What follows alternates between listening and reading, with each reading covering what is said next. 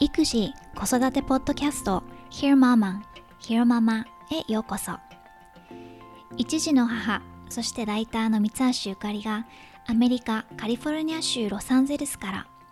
海外の育児・子育てにまつわる情報をお伝えする本音を大事にしたポッドキャストです。今回は年齢が近い3人のお子さんがいるというママライターさんが長年感じていた罪悪感について Parents Magazine っていう出産から子育てまでをカバーする包括的な子育て雑誌から紹介します。記事のタイトルは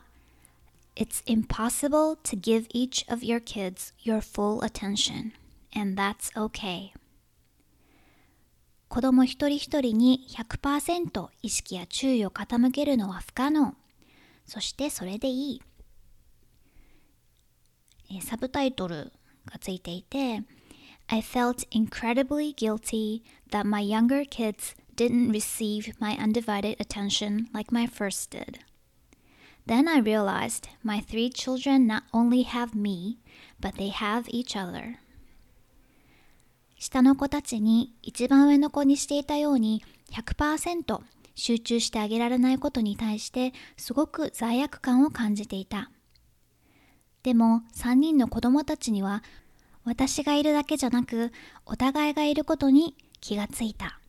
で、このママさんには3人の子供たちがいて一番上の娘が花ちゃん、2, えー、と2番目がアイザックくんで3人目がベンジャミンまたはベニーくんだそうです。ベニーくんは2人目のアイザックくんがまだ15ヶ月の時に生まれたそうなのでだいぶ年齢が近いはい、ではここから部分的に読み上げながら紹介していきます。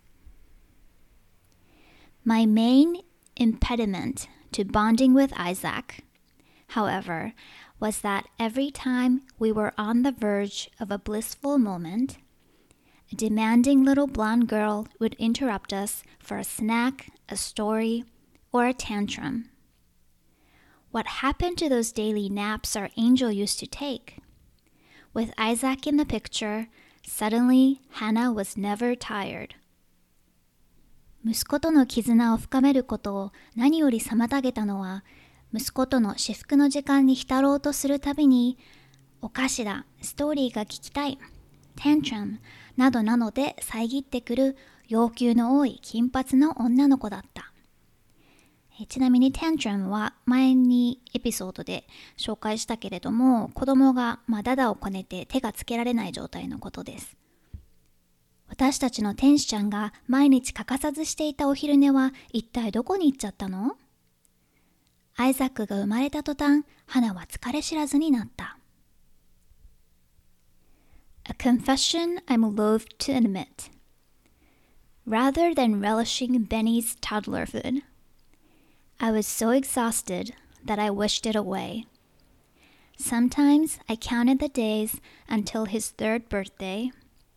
when he would no longer love interrupting Hannah and Isaac's cherished hour of television by pressing the remotes. 自分でも認めるのが嫌だけれど、 ここで打ち明ける。ベニーの幼児期を楽しむ余裕はなく、疲れ果てていた私は、それが早く過ぎてしまえばいいのにとすら思った。時々、花とアイザックの貴重なテレビの時間をリモコンで遊ぶことで台無しにすることがなくなるだろう。ベニーの3歳の誕生日までの日を数えた。With Hannah, I had often found her terrible twos behavior cute and endearing. With Isaac, it was annoying, but I figured that was because I was pregnant and tired. With Benny, my patience level hit rock bottom. 花の時は Terrible Twos 魔の2歳児ならではの行動を可愛く愛おしく思った。アイザックの時はそれを面倒に感じたけれど、 でもそれは私が妊娠していて疲れているからだろうと思っていた。ベニーの時はというと、私の忍耐力は底をついていた。One day, while filling the tub with all the kids in the bathroom, I turned to take off Isaac's turtleneck. In that split second, Benny jumped into the bathwater, fully clothed. ある日、子供たち3人を連れてバスタブに水を溜めていた時のこと。アイザックのタートルネックを脱がせようと目を離した隙に、ベニーが洋服のままバスタブに飛び込んだ。Benjamin! I shrieked, yanking him out by the arm and drenching myself. Benny burst into tears. Benjamin! と私は悲鳴を上げ、私自身もびしょ濡れになりながら息子の腕をぐいっと引っ張った。ベニーは途端に泣き出した。Nice, mom. Scream at a one-year-old, said six-year-old Hannah. よくやるね、ママ。1歳児に怒鳴るなんて。と6歳の花。I didn't scream, I said defensively. I raised my voice. 叫んでなんかいないわ。ただ声を上げただけよ。と守りに入る私。Oh no, you did not, she said, patting her brother tenderly. Benny nuzzled against her. Isaac patted him too. I felt like the wicked witch of the West. What had happened to me? そんなもんじゃなかったと泣く弟を優しくさする花。ベニーは花にくっつき、アイザックもベニーをなだめ始めた。私は魔女にでもなった気分だった。一体私はどうしちゃったの？ずっと私は息子たちに娘に与えられたのと同じだけの意識や注意を傾けてあげられないことに罪悪感を感じてきた。もしそれができていたら息子たちはどんな子に育ったろうと想像したりもした。As our kids got older, it became easier for me to find opportunities to be alone with each of them,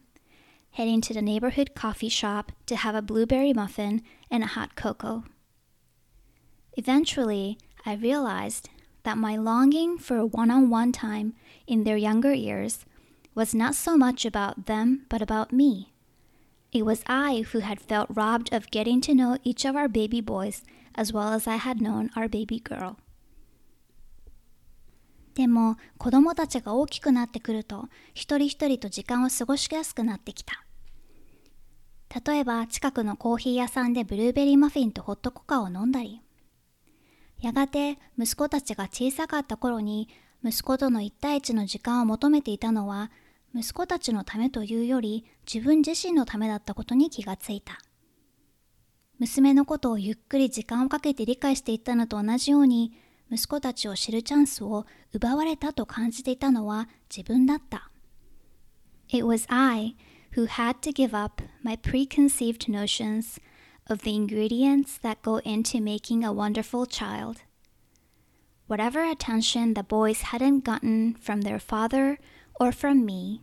it turns out they had gotten from each other or from their sister.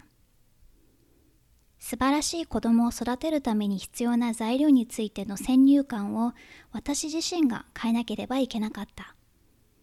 息子たちは私やパパが向けてあげられなかった意識や注意を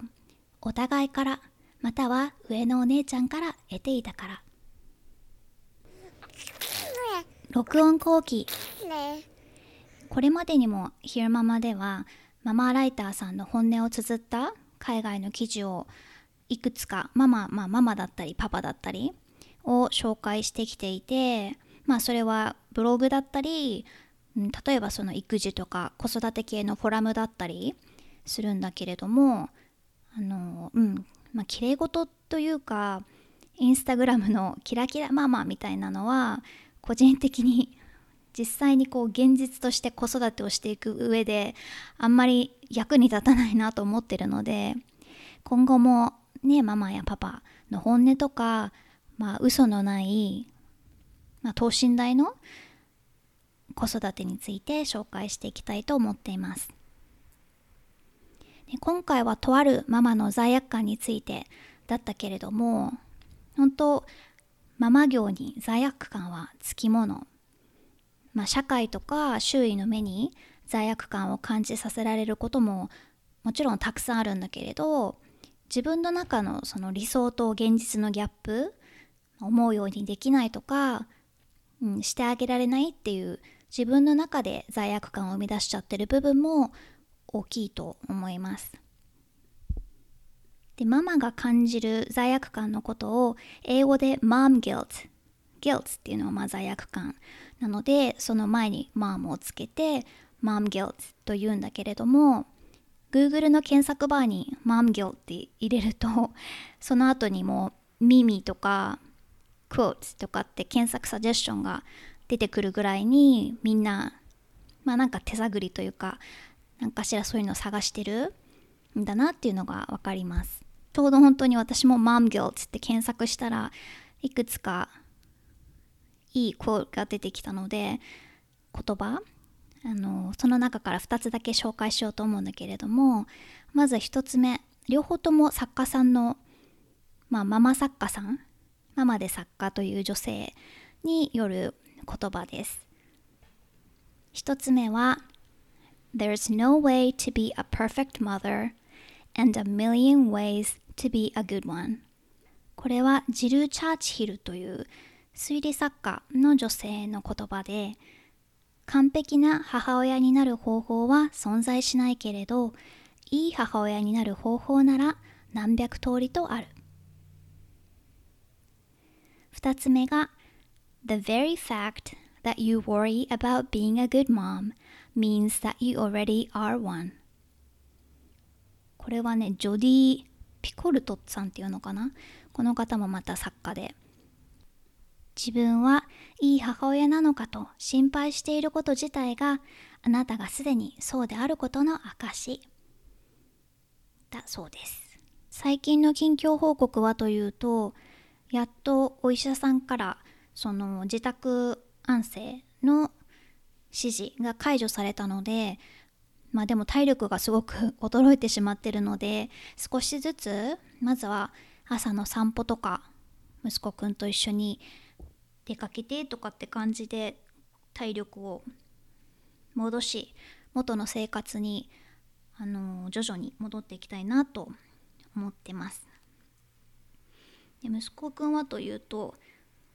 さっきそのちょっと話した tantrum っていう言葉があったけれどもこうやっぱりできることできないことっていうのがいろいろもうはっきりしてきていて何か自分のやりたいことができないともうキーってなる頻度が増えてきました。うん、昨日はその座って両足でこうあのこいで前に進む車みたいなのに乗ってたんだけれどもお家の中で。なぜか後ろにばかり行っちゃってうまく行きたい方向に操作できなくてキーってなって泣いてたし。本当に成長が目覚ましくて最近はその挨拶本当はね、ほんとごちそうさまとかいただきますとか、ありがとうとかごめんねっていうのを 習得してほしいんだけれども、まだ多分音的に言えないのか、ハローとか、やっぱ英語の方が言いやすいのかな。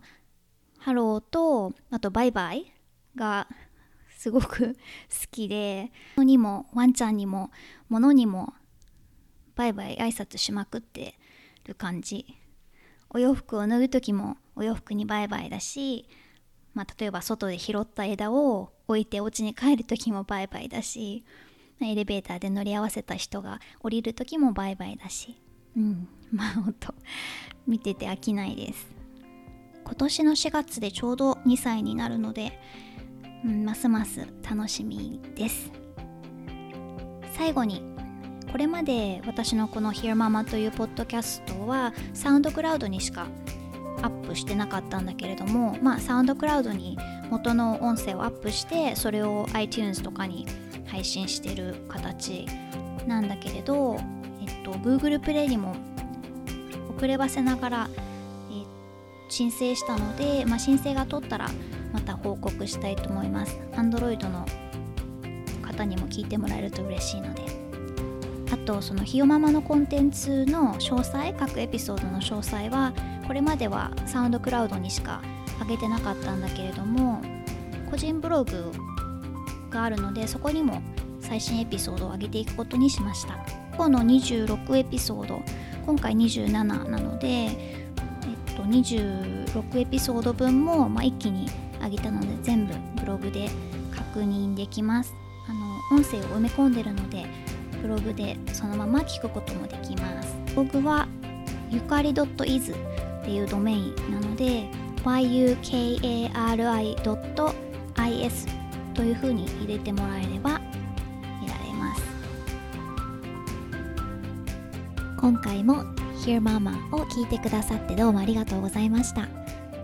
ではまた次回お話ししましょう。